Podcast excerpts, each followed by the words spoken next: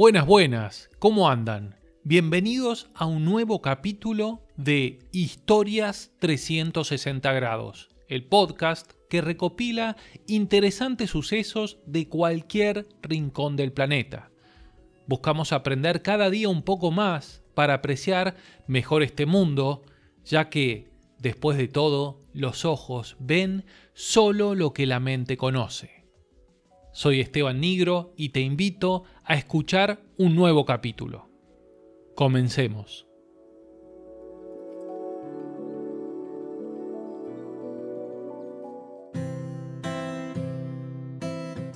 Es un río que atraviesa 10 países. En él nada el pez de agua dulce más grande del mundo. Fue por siglos el límite norte del Imperio Romano y un emperador construyó sobre sus aguas alguna vez el puente más largo del mundo.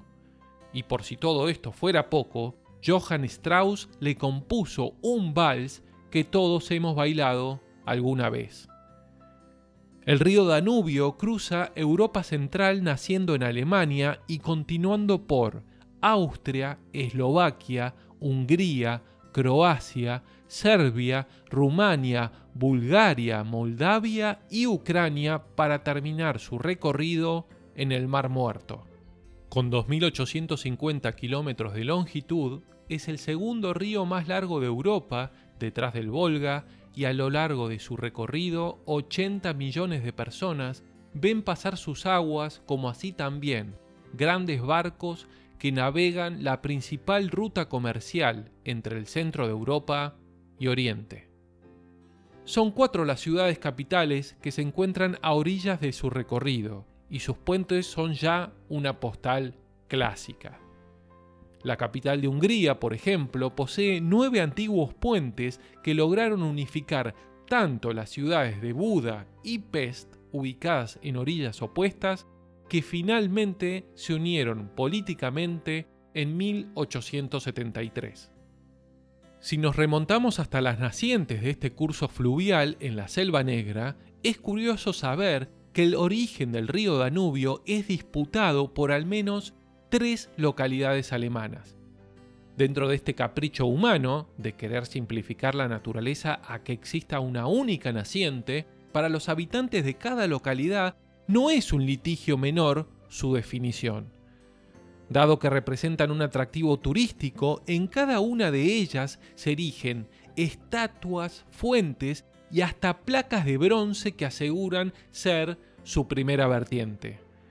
La conclusión que podemos sacar es que el Danubio no pasa para nada desapercibido para los europeos y es así desde hace miles de años.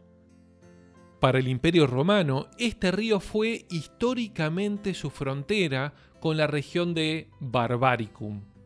Su cauce representaba para ellos la división entre el mundo civilizado y urbanizado, regido por su ley, y un mundo bárbaro más allá al norte. Desde su nacimiento en la Selva Negra hasta su desembocadura en el Mar Negro, el imperio mantuvo siempre navegando una gran flota que cuidaba la frontera. Cuando el imperio romano quiso finalmente atravesar el Danubio hacia la región de Dacia, hoy Rumania, lo hizo a lo grande. En épocas del emperador Trajano, se construyó un puente que llevó su nombre alrededor del año 100 después de Cristo. La estructura tenía 1100 metros de largo y estaba formado por 20 arcos de madera de 50 metros cada uno. Sobre él cruzaron las tropas en dirección a Dacia con el objetivo de expandir el imperio y lo lograron. Hubo que esperar más de mil años para que el hombre volviera a construir un puente como el de Trajano. Pero no solo de historia puede hablarnos nuestro querido río. En sus aguas encontramos nada más ni nada menos que el pez de agua dulce más grande del mundo. Hablamos del esturión beluga que puede llegar a medir 8 metros y vivir más de 100 años.